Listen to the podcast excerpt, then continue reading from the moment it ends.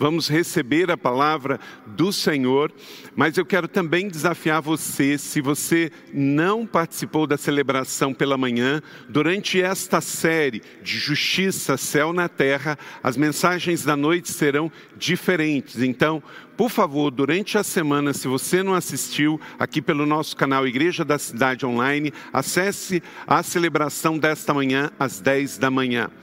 E agora nós vamos ter uma palavra muito especial com o pastor Robert Morris. Pastor Robert Morris, ele vai ser apresentado na sequência aqui no seu vídeo, mas eu quero destacar para você dois dos seus livros que estão aqui na livraria. Se você está em São José dos Campos, você pode vir aqui na colina e adquirir o primeiro deles, que é Uma Vida Abençoada. Esse livro não é sobre dinheiro, esse livro é sobre uma vida próspera, uma vida de paz e uma vida que entende que o tudo que Deus nos dá pertence a Ele, e nós administramos com sabedoria.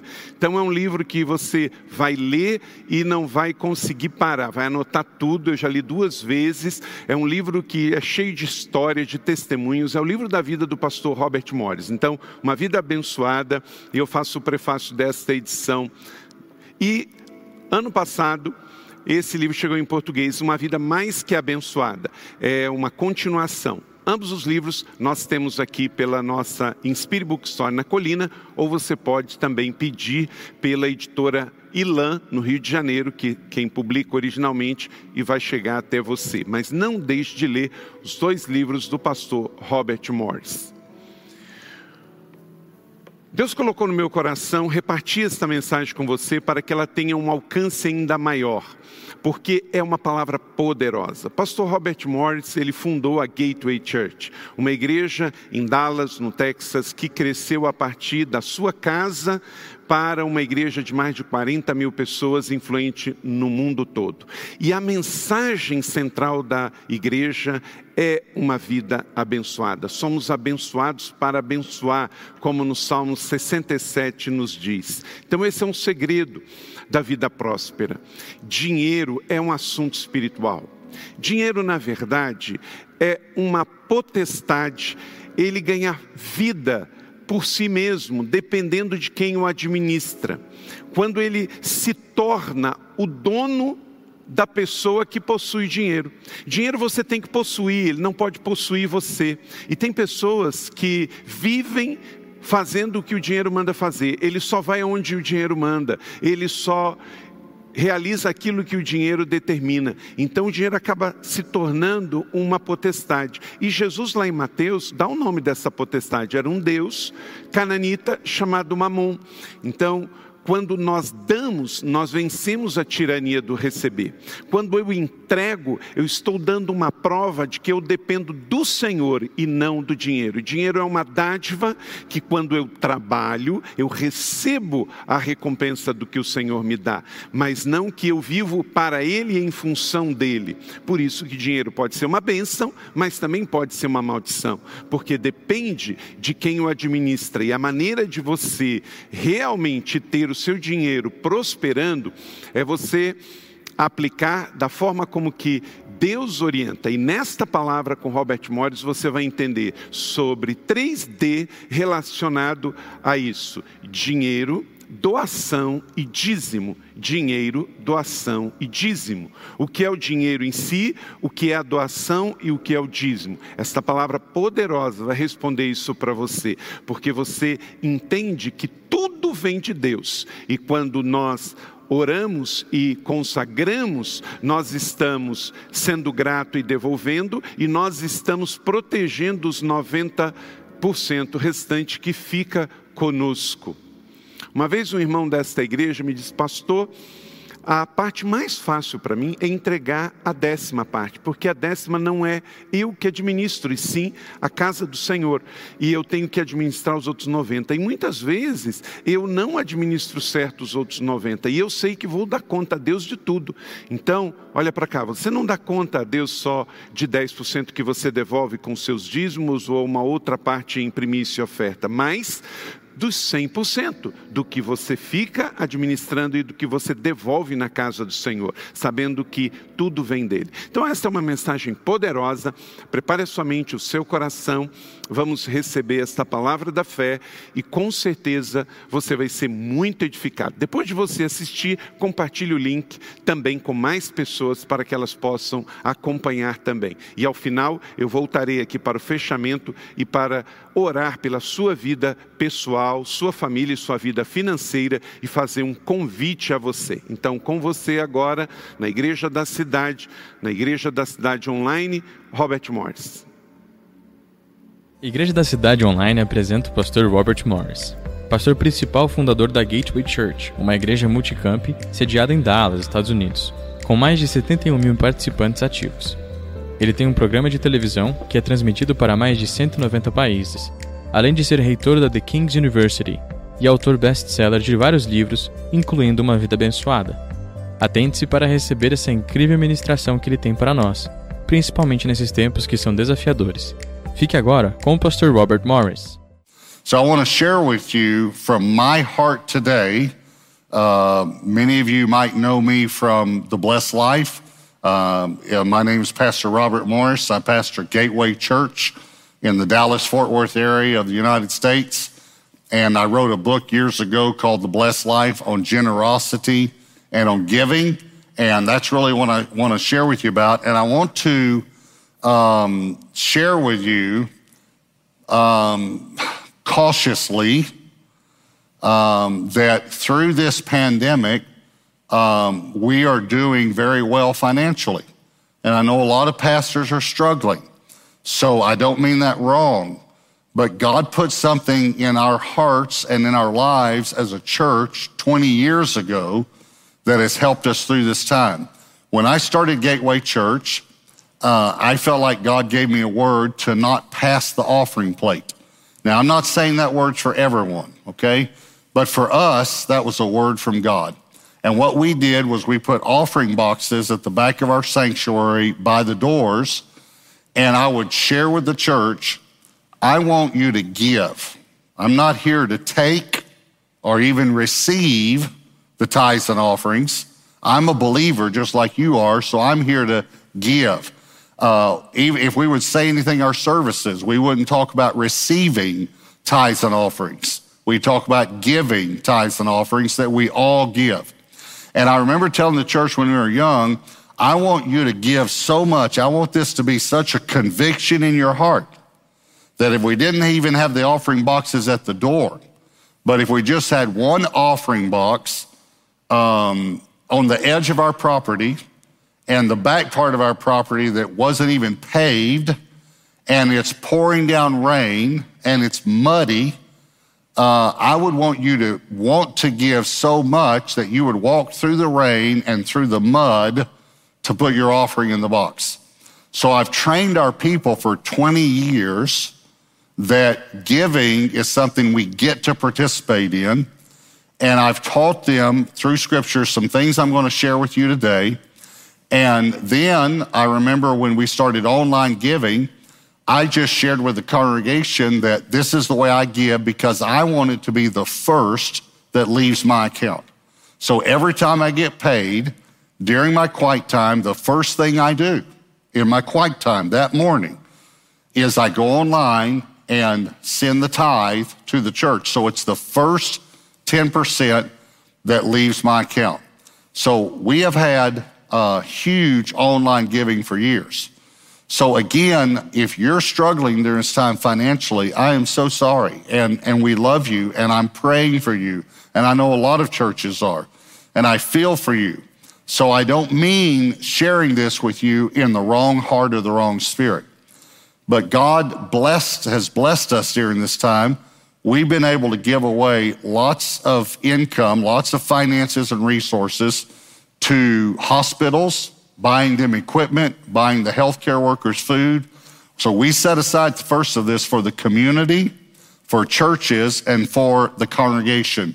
Community being those in the restaurants in our community, the hospitals that were suffering, how we could help them, churches being other churches that were suffering financially, and then the congregation being those in our congregation that lost jobs. we've given hundreds of families $3,500 each, and then hundreds more, $2,500 each student sent. Uh, we, we don't have any debt, and we believe we're the storehouse. And we believe we're to operate our finances the same way that we should operate our personal finances.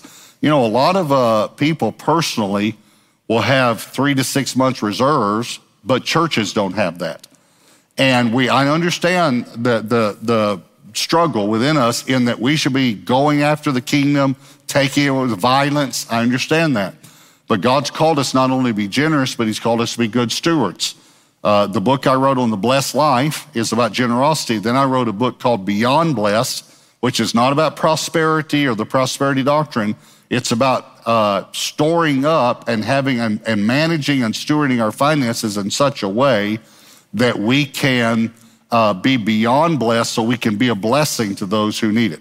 So our church has operated in those two financial principles for years. So when this pandemic hit, we were able to be very generous because we had a lot in reserves. And um, you might be thinking, Pastor Robert, this is a long introduction uh, to your message. This really isn't. When I prayed about this, I thought I'm just going to get up and share from my heart, hopefully, something that somewhere in here God will speak something to you that helps you. And I love pastors. I love pastors. You, you have the hardest job in the world. There's no doubt about that. Um, I have three children. All three of them got their degrees in something other than ministry, and all three of them are in ministry now. Two of them have planted churches in the last two years.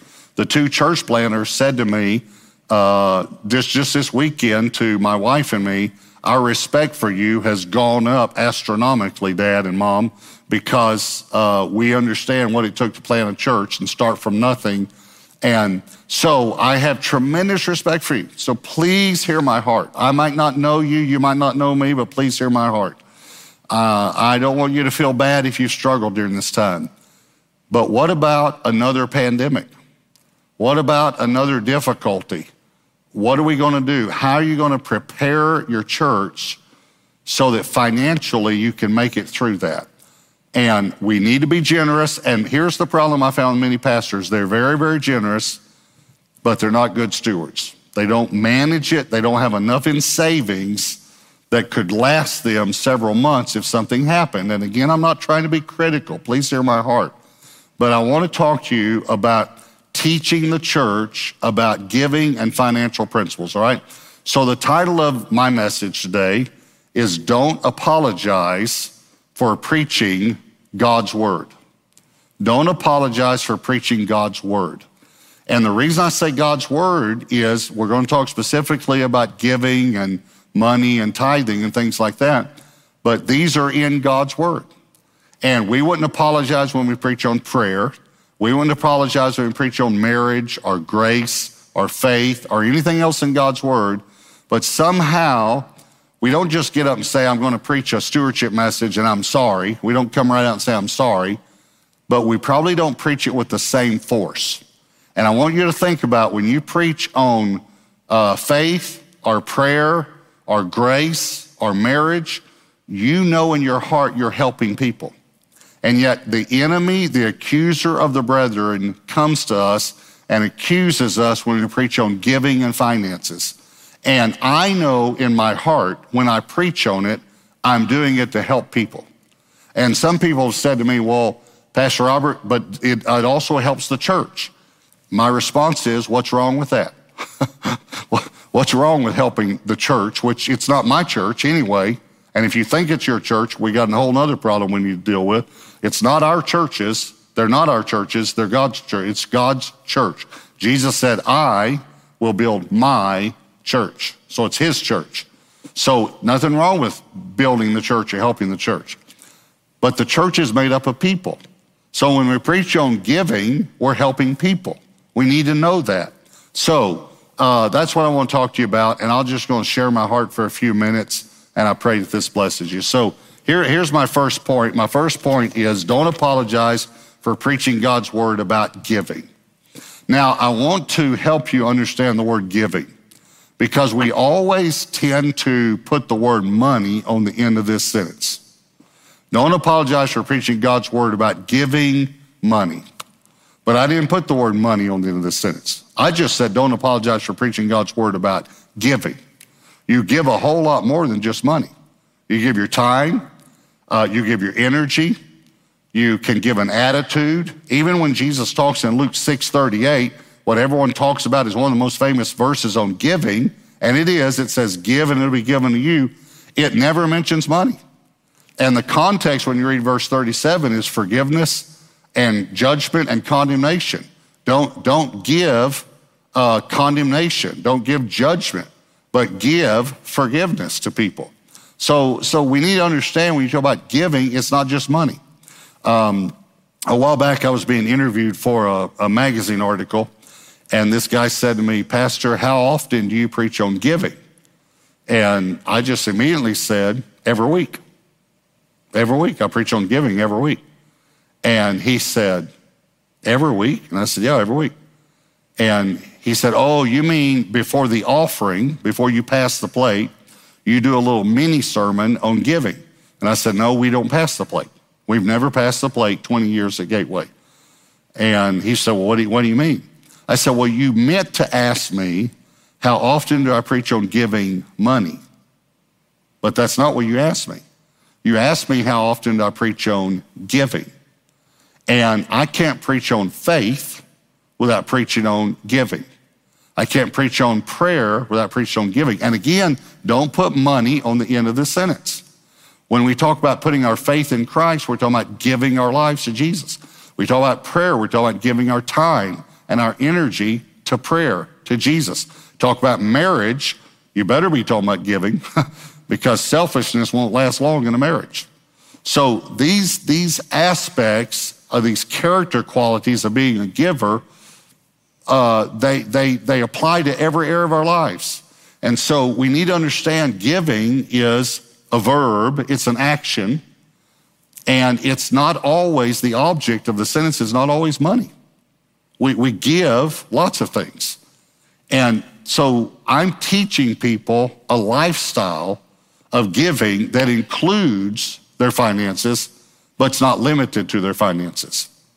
Um, I, I, like uh, grammar, and I know a lot of people don't. I understand that.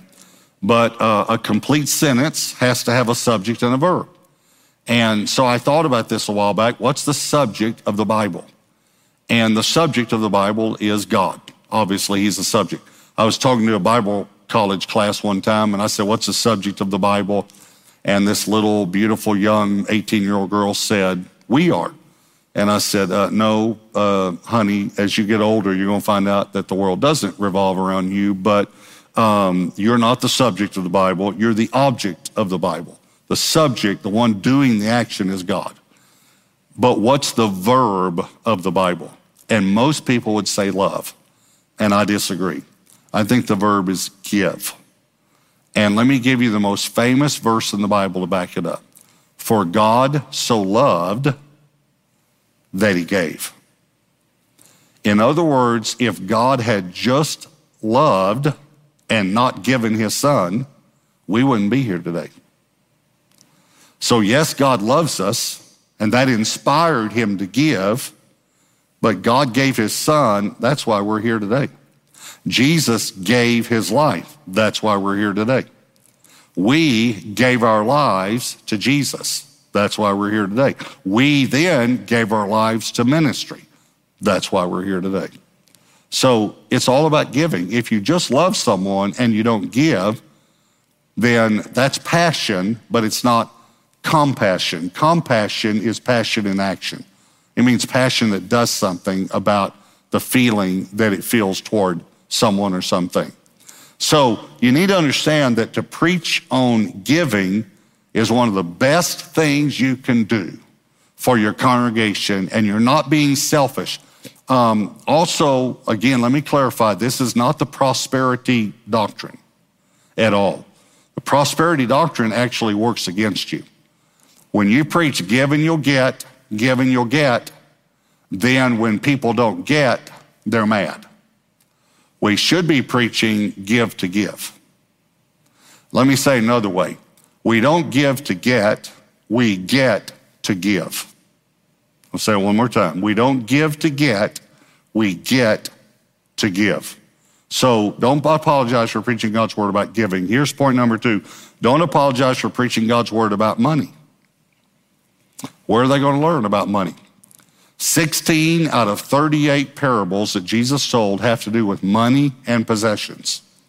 Uh, one of the famous passages on, man, on money, riches, is Luke 16. Jesus uses the word mammon three times. And he talks about what mammon will do and how you can't serve God and mammon. Now, mammon is not specifically money. Uh, mammon comes from Aramaic word, which means riches. But at that point in the culture, they knew what he was talking about. There was a God of riches called Mammon, and people were worshiping Mammon. And he was saying, You can't serve God and this false God that rests on money. Mammon is a spirit that tries to rest on money. And all money that's not submitted to God has the spirit of mammon on it. And money that is submitted to God does not have the spirit of mammon on it and is protected by God and blessed by God. Mammon is a spirit that promises us everything that only God can give us. Mammon promises identification, um, security, uh, joy, independence, power, freedom. These are only things that God can give us. Mammon comes along and says, if you had more money, people would respect you. If you had more money, people would listen to you. Uh, here's a biggie that even pastors fall to. If you had more money, you could do more good things. If you had more money, you could help more people. Listen carefully money doesn't help people, God helps people. Notice the contrast. Money, mammon, is always contrasting himself to God. That's why Jesus, it's the only thing Jesus said you can't serve God and mammon. Um, I'll give you a, a, a really strong statement, and you can just think about it. But mammon is the spirit of the Antichrist. It's the spirit of Antichrist. And I'll give you one verse that all of you know that'll help you understand why I'm saying this. Uh, mammon doesn't rule through the threat of nuclear war. Mammon rules through the threat of not being able to buy and sell. It's the economy. Think about it.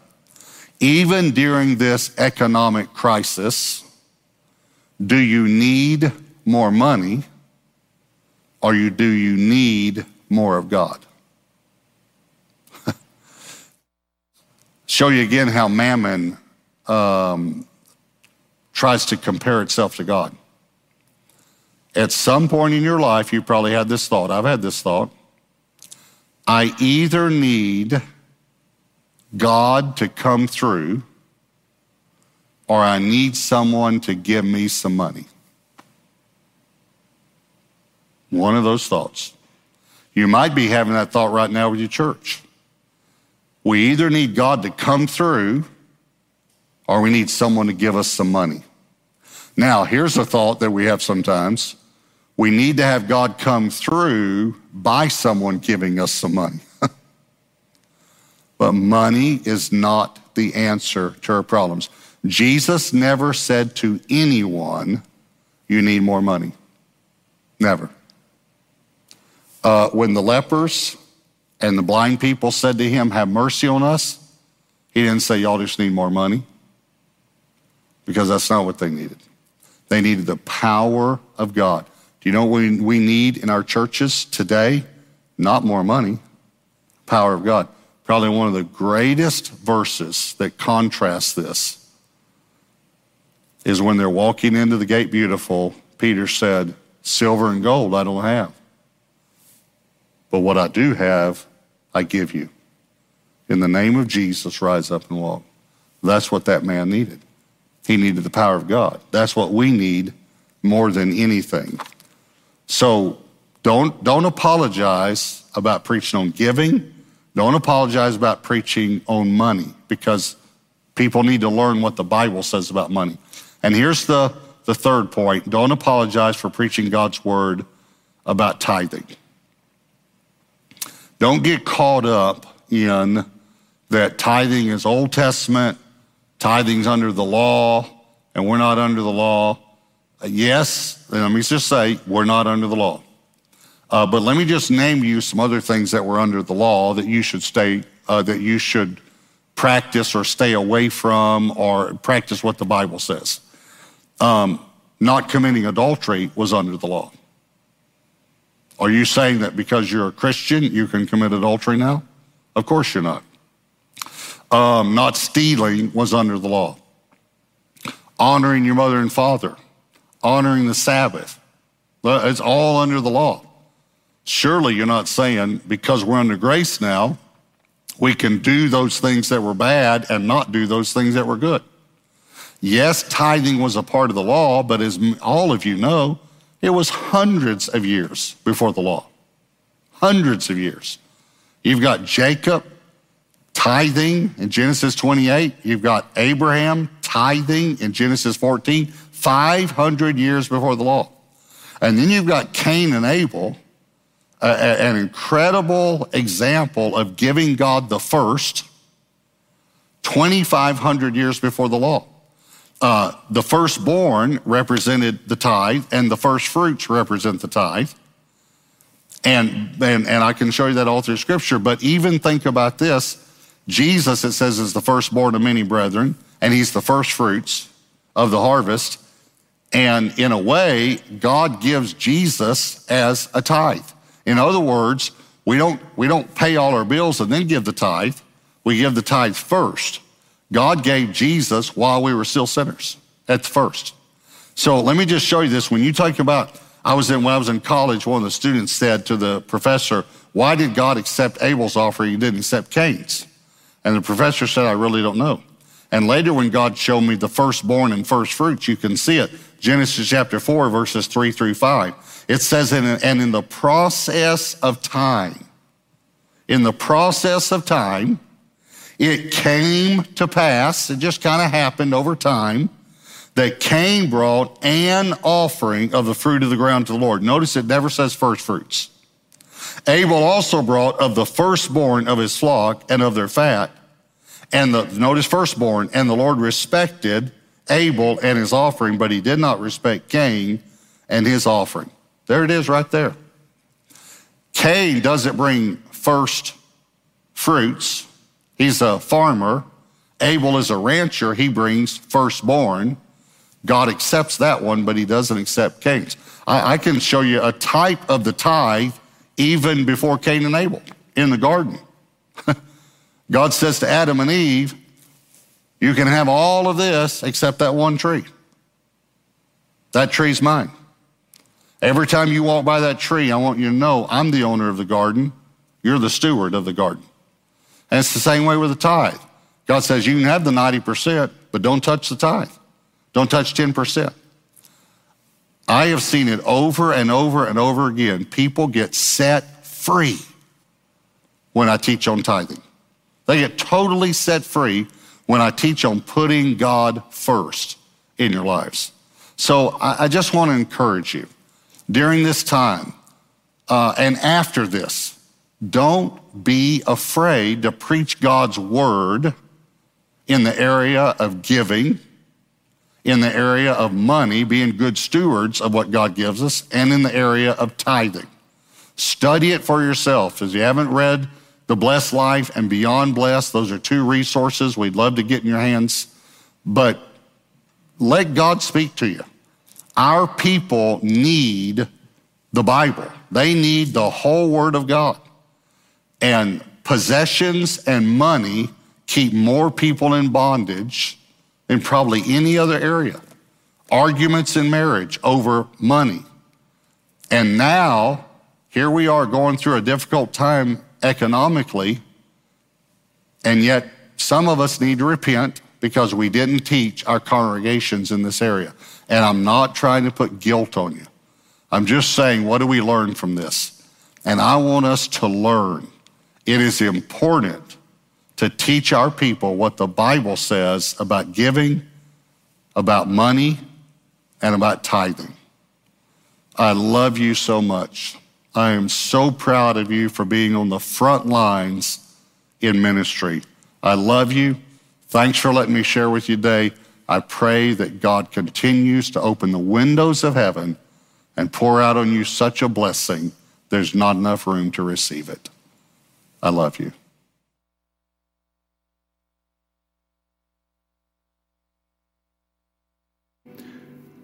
Vamos começar pelo fim do que ele acabou de ministrar, Abel e Caim. Algo bem, bem simples, mas que negligenciamos.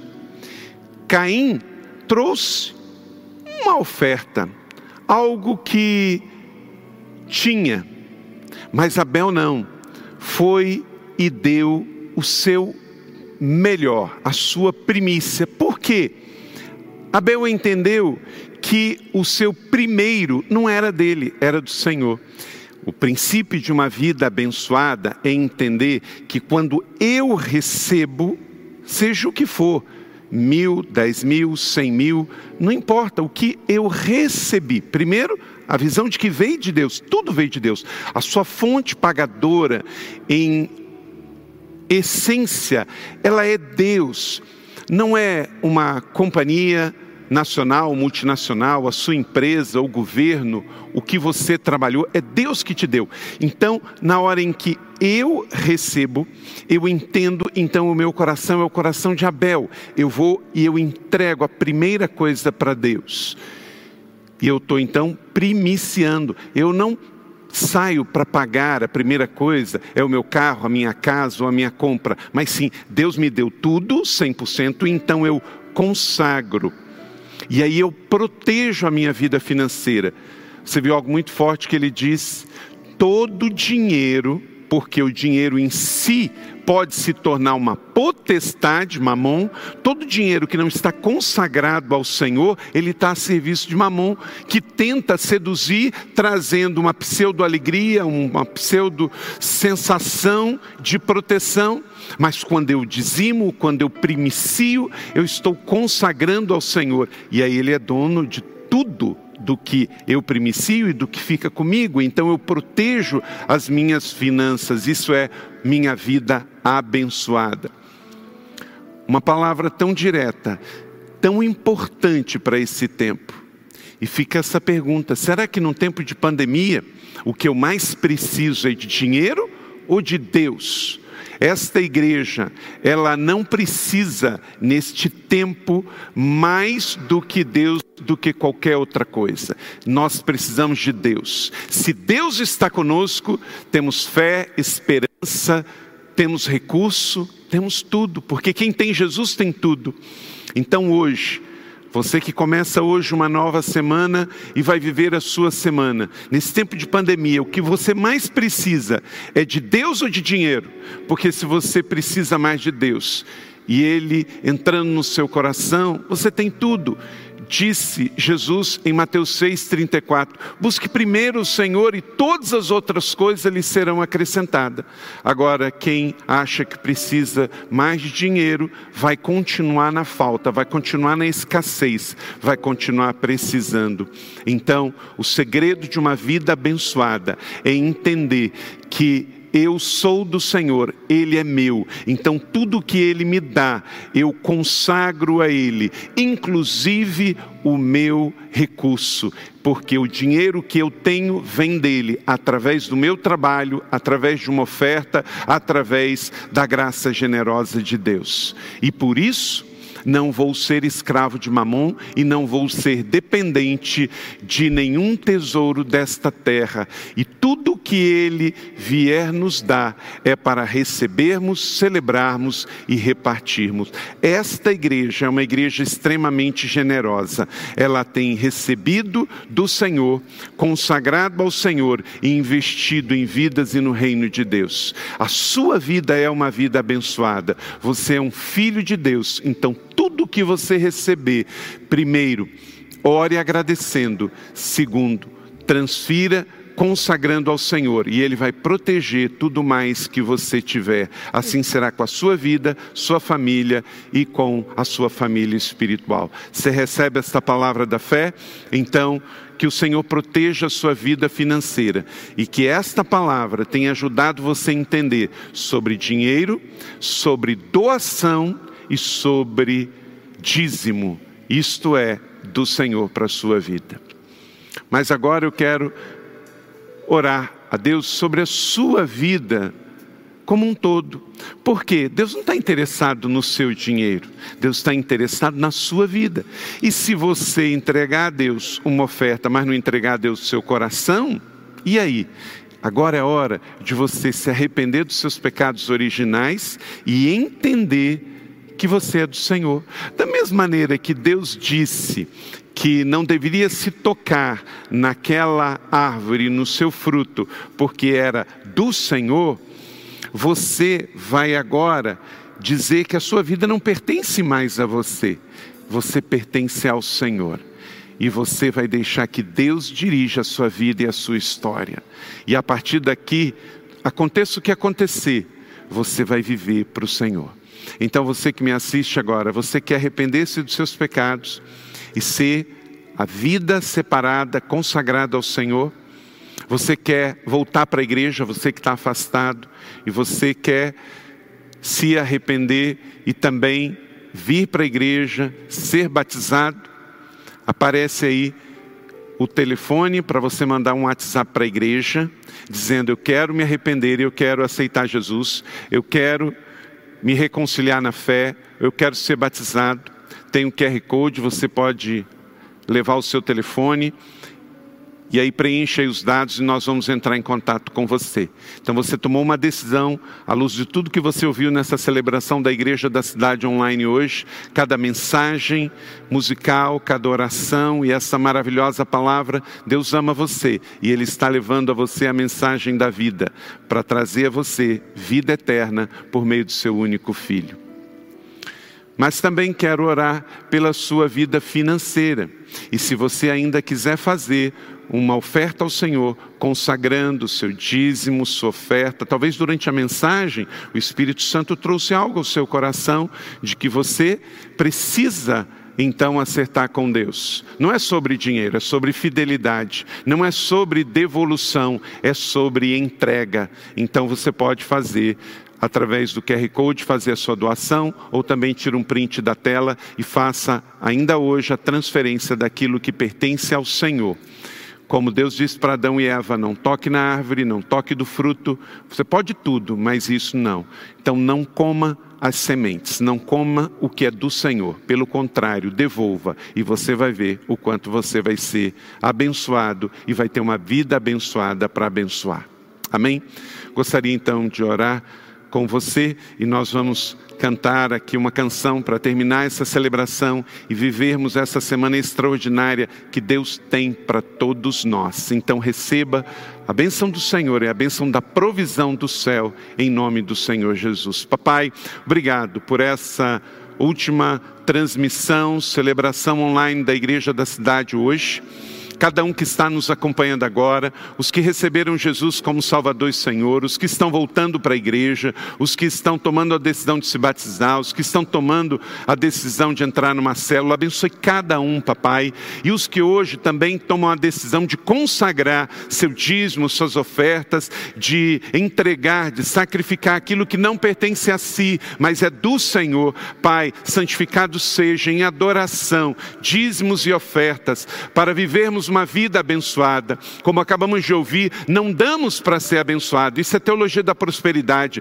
Nós damos porque somos abençoados. Então, não podemos ganhar do Senhor. Receba dízimos, ofertas, primícias em adoração que fazemos no nome poderoso de Yeshua Hamashia, aquele que cuida das nossas vidas e protege nossas finanças, e daremos testemunhos da provisão e da prosperidade que vem do Senhor. Eu abençoo a vida financeira e todos os bens materiais dos meus irmãos, para que eles tenham para si, para celebrar e para repartir porque cada um aqui é armazém de bom depósito do Senhor, e nesse tempo de pandemia nós vamos poder abençoar, tanto como igreja, como famílias e como indivíduos, aqueles que menos têm. No nome poderoso de Jesus. Amém. Glória a Deus, vamos viver uma vida abençoada. Louvemos ao Senhor e tenha uma grande semana.